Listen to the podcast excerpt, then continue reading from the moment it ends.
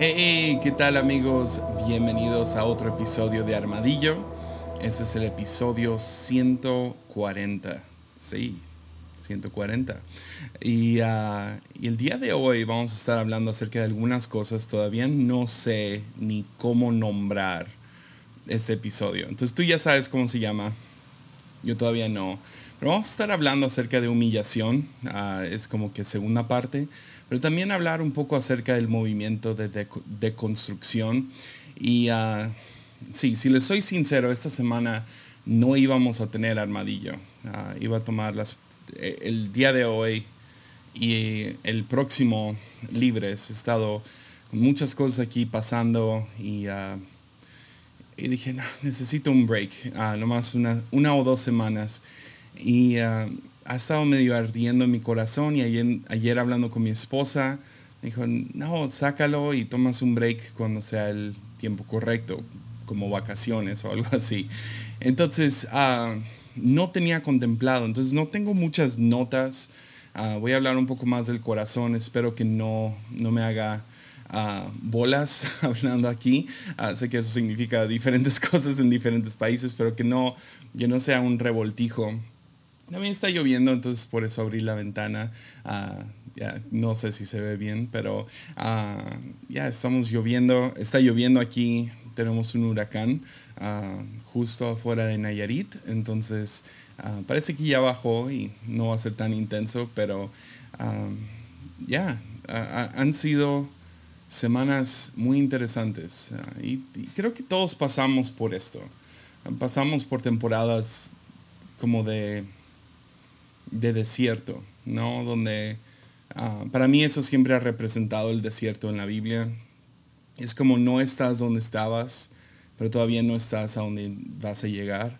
Y como que tenemos diferentes paradas en la vida donde, uh, ok, aquí puedo crecer, aquí puedo, no sé, establecerme un rato y me siento cómodo aquí. Y, y definitivamente, personalmente, en mi mente, en mi corazón, sé que estoy en medio de dos lugares. Ya no me siento tan atraído a cosas que eran como que mi comodidad ayer y todavía no sé qué es lo que sigue. Entonces es una temporada de desierto, si somos ah, sinceros. Y, y nomás procesando eso y pensando en eso, humillación ha sido uno de los temas principales entonces sí, y sé que deconstrucción está como que en la mente de algunos, ah, no es algo nuevo, ah, pero como que ha agarrado un poco de tracción. Entonces quiero dar mi postura ah, con esto y, y, todo eso. Entonces ya, ya no más advertencias con el episodio. ¿Qué tal comenzamos?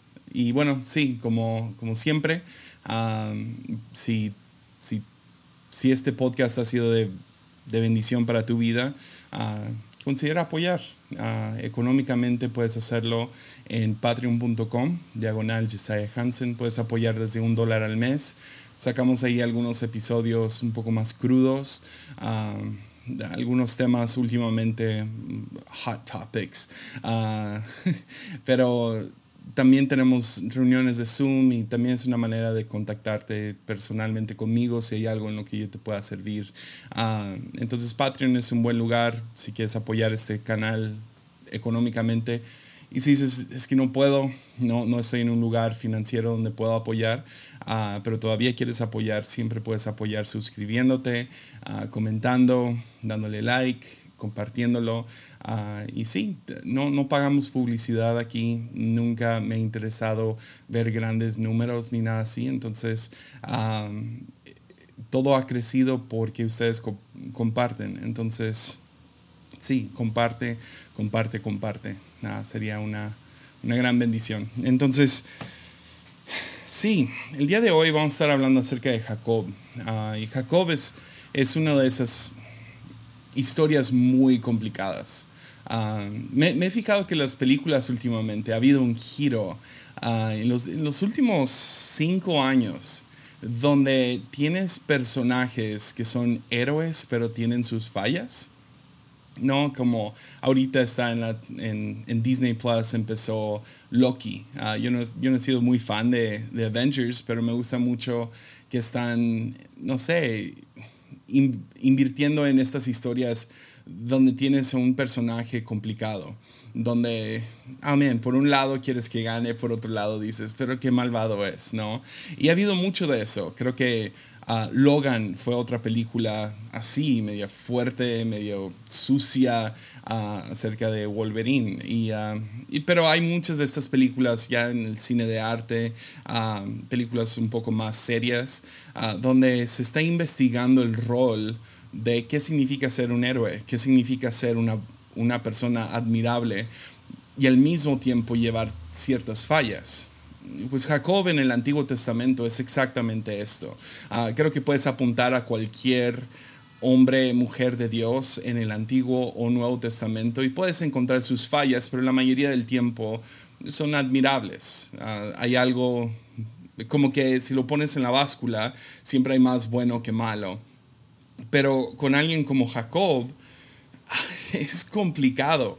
Y he visto, creo que no hay un personaje en la Biblia más complicado del cual hablar uh, que Jacob. Uh, y la razón es porque lo admiramos, es, es uno de los patriarcas de la fe, uh, es, es, el nieto de Abraham, a lo mejor uno de los personajes más, más importantes para la humanidad y, pero tienes grandes fallas.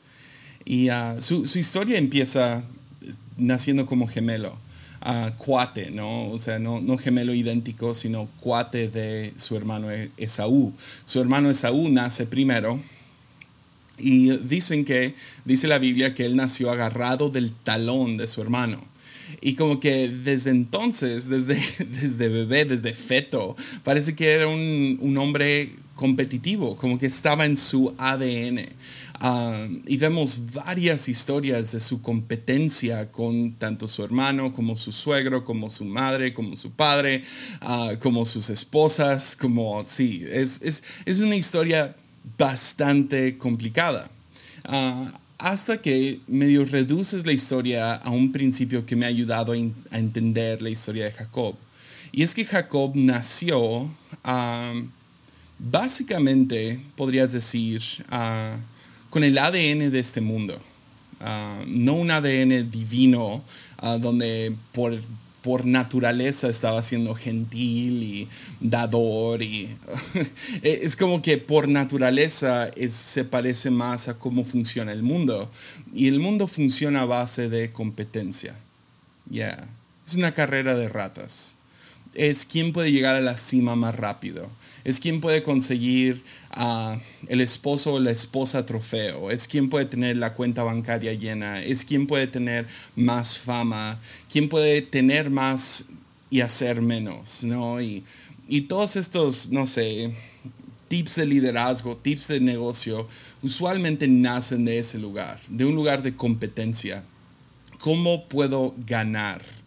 ¿No? Ganar en la vida. Y pues el gran problema y lo que hace esto en la vida de Jacob es que crea una perspectiva de vida, una narrativa donde todos los demás seres humanos en tu vida, familia, amigos, enemigos, todos son rivales o peones. Ya. Rivales o peones. ¿A qué me refiero? Pues peones es pues a quién puedo usar para seguir avanzando y si me son útiles pueden seguir en mi vida. Y rivales es a alguien que tengo que conquistar, tengo que ganarle. Esto quieras o no, está dentro de cada uno de nosotros.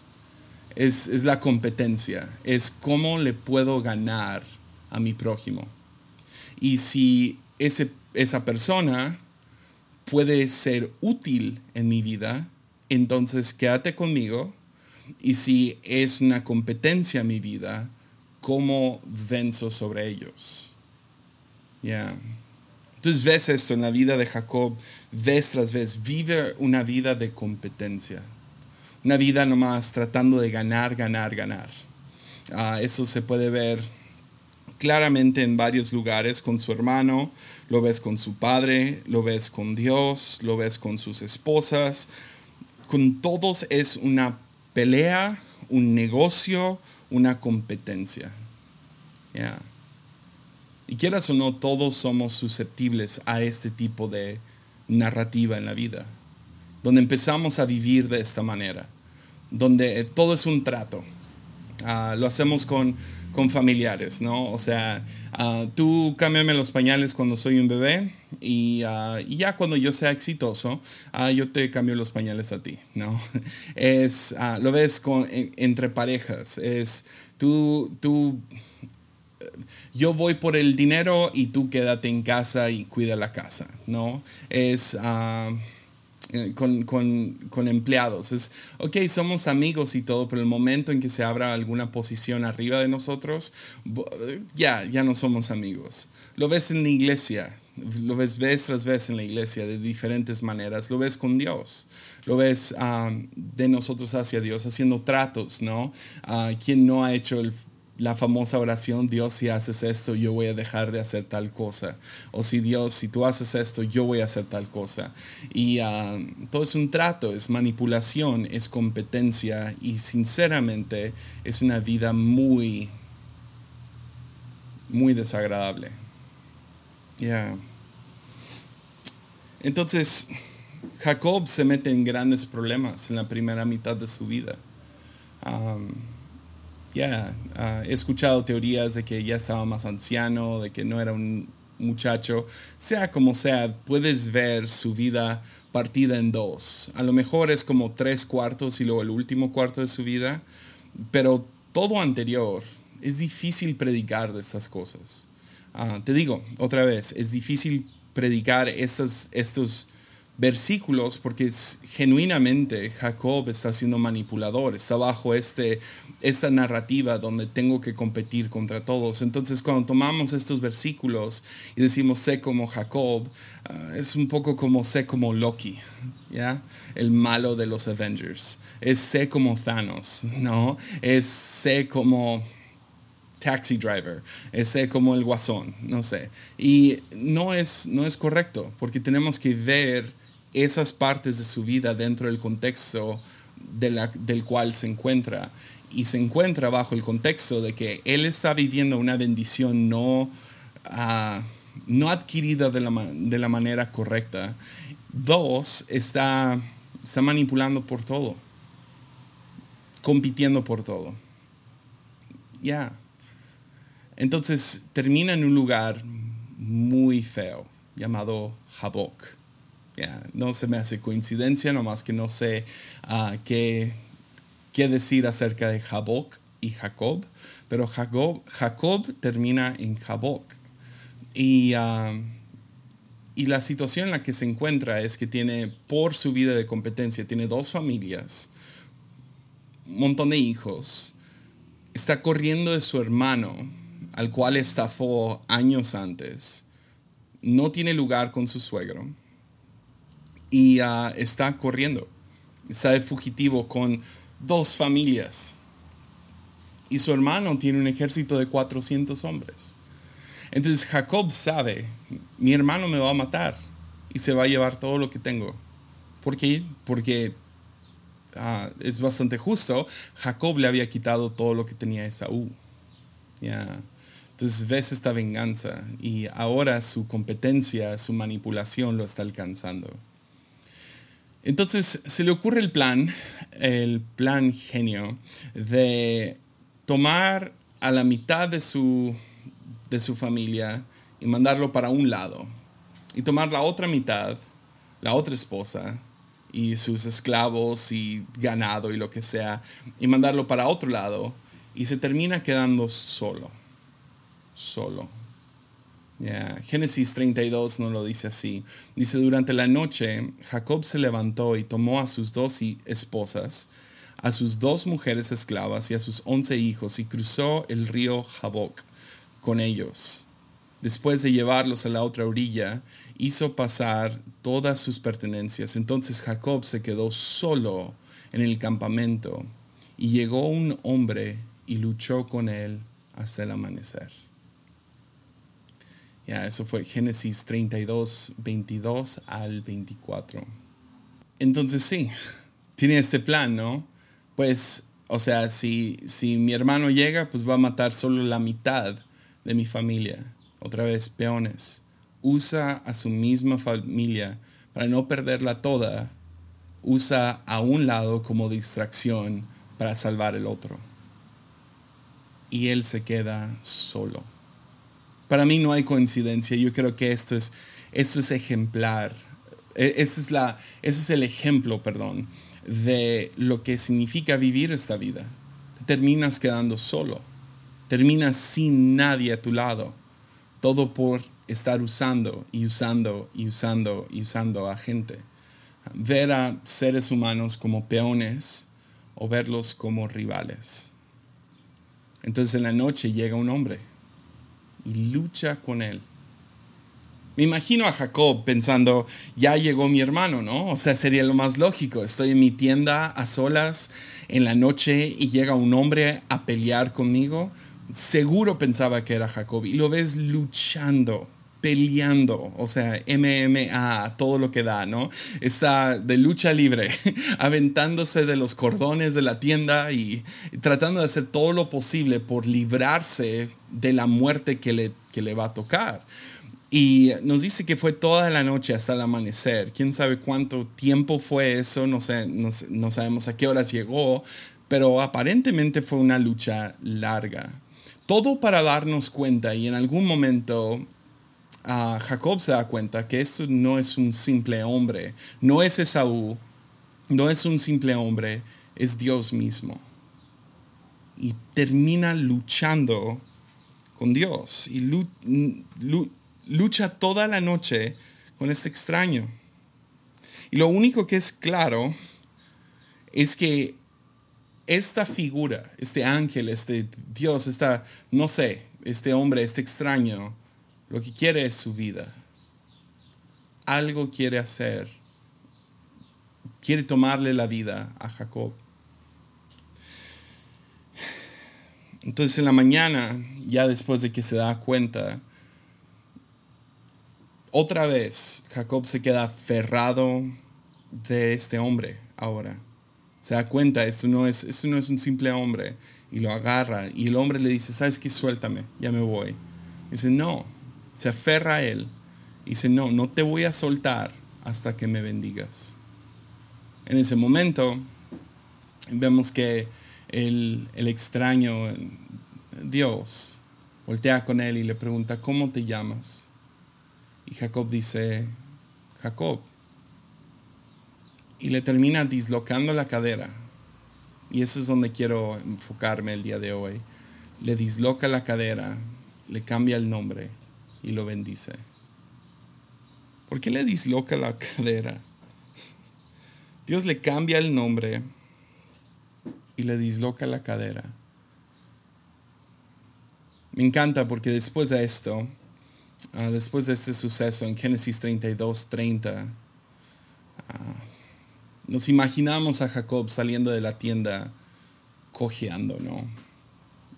Con la cadera dislocada mal, luchando por su vida. O sea, no sé si alguna vez has visto una persona con la cadera dislocada, pero me imagino que se estaba arrastrando. Y Jacob cuando sale, en el versículo 30 dice que Jacob llamó a aquel lugar Peniel, que significa rostro de Dios. Porque dijo, he visto a Dios cara a cara y sin embargo conservo la vida. El sol salía cuando Jacob dejó Peniel y se fue cojeando debido a su cadera dislocada. Pues la bendición después de luchar con Dios fue haber visto a Dios cara a cara y haber sobrevivido.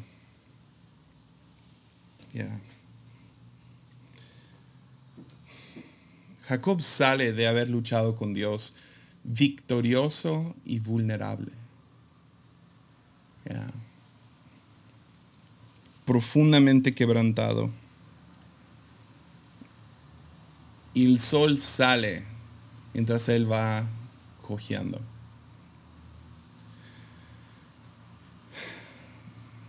¿Qué no debería de salir con más fuerza? ¿Con más seguridad?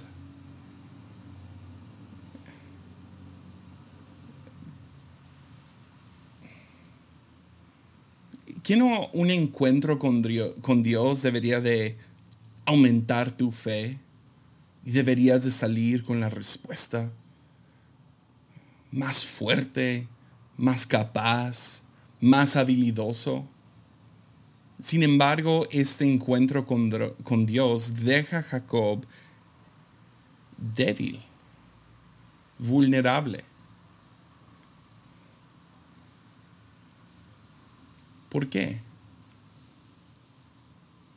Pues de construcción ha sido uno de esos temas últimamente que está agarrando un poco más de fuerza aquí en, Latinoamérica.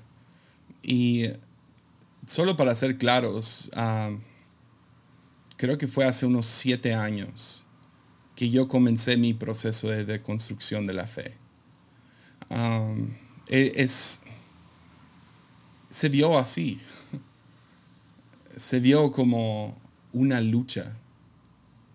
De hecho, comenzó por preguntas genuinas que tenía acerca de mi fe. Ya haber pastoreado, predicado dos, tres veces a la semana por años, haber llegado a cierto éxito dentro de el cristianismo, lo que sea como se vea eso, ah, teniendo un grupo de jóvenes grande y predicando en las conferencias grandes, etcétera, etcétera. Y sin embargo, ah, tenía mis preguntas. Empecé a cuestionar las mismas cosas que estaba predicando. O sea, por ejemplo, una de mis predicaciones, no sé, ah, que llevaba, no sé, a diferentes conferencias, ah, era basado en Samuel, cuando Dios le dice a Saúl que mate a todos los amalecitas. Y la lista es súper incómoda, pero lo tenía que leer para poder llegar al punto que yo quería expresar, que era mata todo el pecado en tu vida o lo que sea. Y ah, la lista era, pues mata a todos los hombres y a todas las mujeres y a todos los bebés y a todos los recién nacidos y a todo el ganado. Y me acuerdo cada vez predicando, llegando a esos últimos y nomás queriendo censurar la Biblia y diciendo, no, no, no, no, no, no, ¿por qué Dios haría esto? Pero al mismo tiempo, llegando a un punto donde, no sé, quería como que de manera muy ingenua ignorarlo. Ah, pues hay alguna respuesta y pues, o sea, mi respuesta era es porque esos recién nacidos iban a crecer a ser un ejército en el futuro y lo que sea. Y, pero me quedaba con dudas. Dudas acerca de fe, dudas acerca de oración, dudas acerca del cielo y el infierno, dudas acerca del rol de la iglesia en el mundo, dudas acerca de la Biblia, dudas acerca de esto, de lo otro. Y comenzó mi lucha y a diferencia de la lucha de Jacob, que duró solo una noche, el mío lleva siete años. Y he utilizado cosas como armadillo para procesar algunas de esas dudas. He utilizado, no sé, conversaciones con amigos, lugares de confianza para hacerlo. Pero algo que me está asustando es que se está volviendo moda. Y la cosa es que cuando sea que algo algo profundo y debería de ser personal e íntimo, se vuelve algo de moda, pierde, pierde su profundidad. O sea, para mí, deconstrucción, digamos, cuestionando tu fe y pasando ese proceso y buscando mejores respuestas que las que te han dado en la cuchara, ¿no? Tratando de ir de leche a carne, no sé que eso se haga popular significa que ahora todos quieren luchar con Dios o quieren nomás decir que lucharon con Dios. Y se vuelve superficial. Y la razón que sé que no es tan genuino es porque la mayoría de gente que pasa por deconstrucción ahorita, y tienes que tener cuidado con esto, cuando pasas por deconstrucción ahorita y sales del otro lado más fuerte, sales con más respuestas, sales con más arrogancia, sales creando más límites entre tú y otros. Te prometo que en tu lucha con Dios no fue con Dios. Porque algo sucede con Jacob y algo sucede con Nicodemo y algo sucede con Santiago. Cada persona que llegó con Jesús con, preguntas no se fueron más arrogantes, más condescendientes, más hablándole hacia abajo a la gente, tratando a los que no han pasado por alguna pregunta o lo que sea como si fueran unos idiotas. Entonces me lleva a cuestionar, ¿será genuino? ¿O solo quieren ser polémicos? Yeah. Sorry. No, esperaba que me iba a intensificar tanto.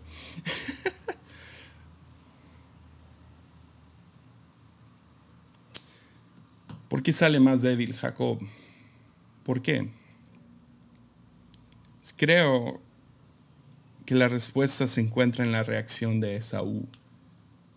Porque a veces Esaú se encuentra con, con Jacob minutos después, horas después, no sé. El tiempo en Génesis es un poco ambiguo. Pero sale de ahí cojeando, a lo mejor hasta rastreándose.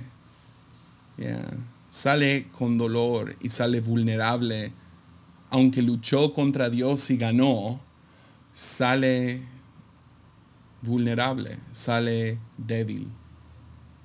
Y mira, es esa misma debilidad que lo pone en una situación vulnerable ahora con su hermano, quien viene a matarlo. Esaú termina mirándolo de lejos, listo para matarlo, 400 hombres atrás de él pero cuando ve a su hermano cojeando, ahora corre hacia él, se abrazan, se piden perdón, se reconcilian, se tira al piso junto con Jacob.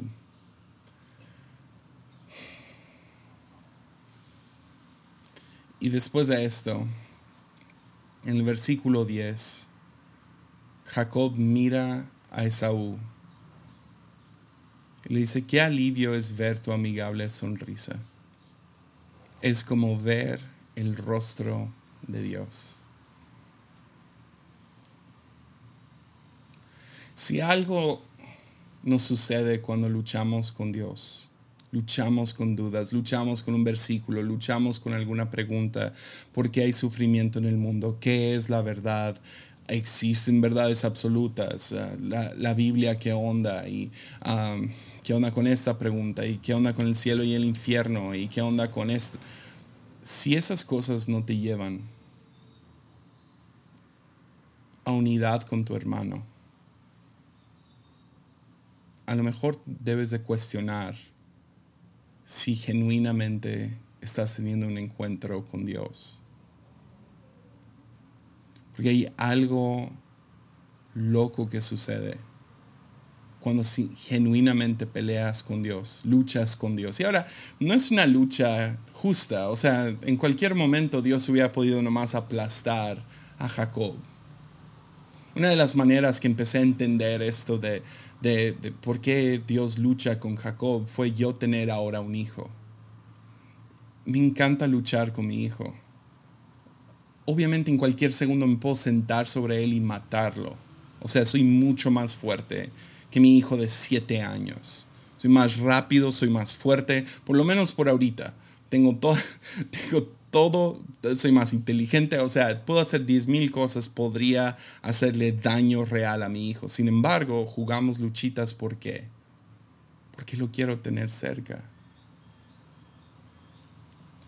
Y eso es, esto es un proceso hermoso para quien sea. Y cuando pasas por dificultades y empiezas a cuestionar cosas de Dios, y empiezas a cuestionar a Dios mismo, y empiezas a luchar con Él, creo que Dios deja que algunas cosas se queden en el aire, que hay algunas dudas. ¿Por qué? Porque te quieres cerca. ¿Ves? Hay algunos, hay algunos que somos como Tomás que dudamos, que tenemos nuestras preguntas, pero esas dudas te acercan a tocar las cicatrices de Jesús. El problema es que algunos ven eso y dicen, wow, qué chido, hay que, tener dudas y está de moda o lo que sea, y se vuelven cínicos y empiezan a hacer preguntas que los alejan de Jesús. ¿Estás conmigo?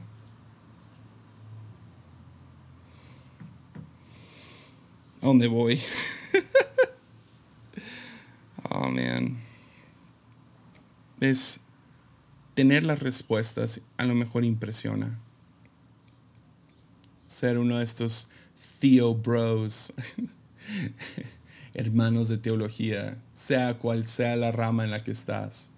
Tú sabes sacar un versículo para aniquilar a alguien en un post de Facebook. Tú tienes las respuestas para poder corregir a tal pastor de una mega iglesia en tu video de YouTube. Impresionan, pero no separan. Lo que nos une genuinamente es nuestra vulnerabilidad otra vez. Cuando Jacob ve el rostro de Saúl, Jacob ve en él el rostro de Dios y deja de ver, deja de ver a su hermano como, una, como un rival o un peón. Entonces este es el problema. Genuinamente sucede que vez tras vez lo que criticamos terminamos convirtiéndonos en eso, porque no entendemos la raíz de lo que hace eso. Lo ves, lo ves en política todo el tiempo, ¿no? O sea, el político juzga al tal persona en gobierno por corrupción y luego ellos se meten y es igual de corrupto o peor. Muchos que critican a iglesias, si fueran a plantar una iglesia mañana, sería igual o peor. Porque siguen viendo a todos como rivales y peones. Pero ves la lucha con Dios lo une de vuelta con su hermano. Termina quitando las, la, te agarro del talón. Termina, termina, sí, terminas victorioso pero vulnerable. En la lucha con Jacob, Dios intercambia su competitividad por solidaridad. ¿Sabes qué es lo loco de esta historia? Jacob pasa toda su vida tomando, tomando, tomando, tomando, tomando, ganando, ganando, ganando, manipulando, negociando, etcétera, tomando, tomando, tomando, tomando, tomando. Toma tanto que se queda solo. Y es en su soledad que tiene este encuentro fuerte con Dios y desde este punto en adelante, si lees la historia de Jacob, se la pasa bendiciendo, bendiciendo, bendiciendo, bendiciendo. Y encuentra vida y vida en abundancia en eso. Jacob vive el resto de su vida bendiciendo a otros y esta es genuinamente la mejor manera de vivir. una donde podemos ver el rostro de Dios en la cara del prójimo. Entonces, ya poniendo las notas a un lado, déjame hacerte dos preguntas. Para algunos esta enseñanza debe de llevar a, ¿estás genuinamente peleando, luchando con Dios? ¿Genuinamente? o es simple moda y el querer hacer más ruido en redes.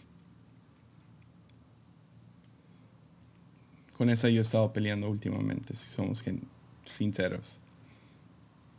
No más quiero hacer ruido. O sí estoy luchando estas cosas. Porque eso es lo que me ha pasado en el, en el pasado. He tenido esto por los últimos siete años. Ha habido como que cada tres, cuatro meses alguna pelea con la Biblia. Lucho y lucho, o sea, estoy Dios, ¿por qué esto? ¿Por qué esto? ¿Por qué esto? Y siempre me lleva a un lugar bueno. Y últimamente me he fijado, he estado nomás como que picando los botones de gente para antagonizar o lo que sea. Y me he tenido que, wow, wow, wow, wow, wow. ¿Por qué hago esto? ¿Por qué hago lo que hago? ¿Hago esto para realmente ayudar a otros o solo lo estoy haciendo por el clickbait?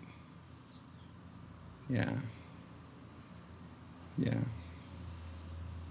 Lo hago para hacer más, ruidos, más ruido en redes, que gente me ponga más atención y simplemente seguir escalando la escalera del éxito. Ya.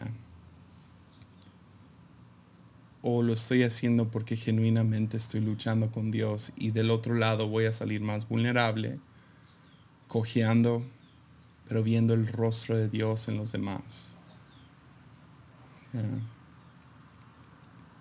Por otro lado, algunos la simple y sencilla pregunta, si dices, yo no sé nada de esto de, construcción y cuestionar tu fe, yo, a mí no me interesa, yo no quiero nada que con eso, yo te preguntaría, ¿quién es tu rival? Porque yo traté de ser lo más genuino ahorita, yo, yo veo a otros que están haciendo cierta teología o, lo, no sé, poniendo sus opiniones en redes como el rival entonces, ¿cuál es, quién es tu rival? ¿Quién es? Tú sabes quién es. A lo mejor es el ex, a lo mejor es tal persona en el trabajo, a lo mejor es un amigo que tiene las cosas que tú has querido y nomás no se te ha dado. A lo mejor es literal tu hermano o hermana, de manera familiar, ¿no? Pero ¿quién es tu rival? ¿Quién es tu rival? Y la pregunta ahora es, ¿quieres seguir viviendo como vive este mundo? Sobrevivencia del más fuerte. Esta teoría darwiniana, donde éxito es lo único que importa, dominar es lo que más importa, vencer ganar éxito, subir la escalera, etcétera, etcétera. Donde seamos genuinos, en, esta teoría, en esa teoría darwiniana que está, o sea, es prevalente en nuestra cultura, sociedad a nivel mundial, que el, que el más fuerte es el que sobrevive, ¿no? Es, es en el mundo animal.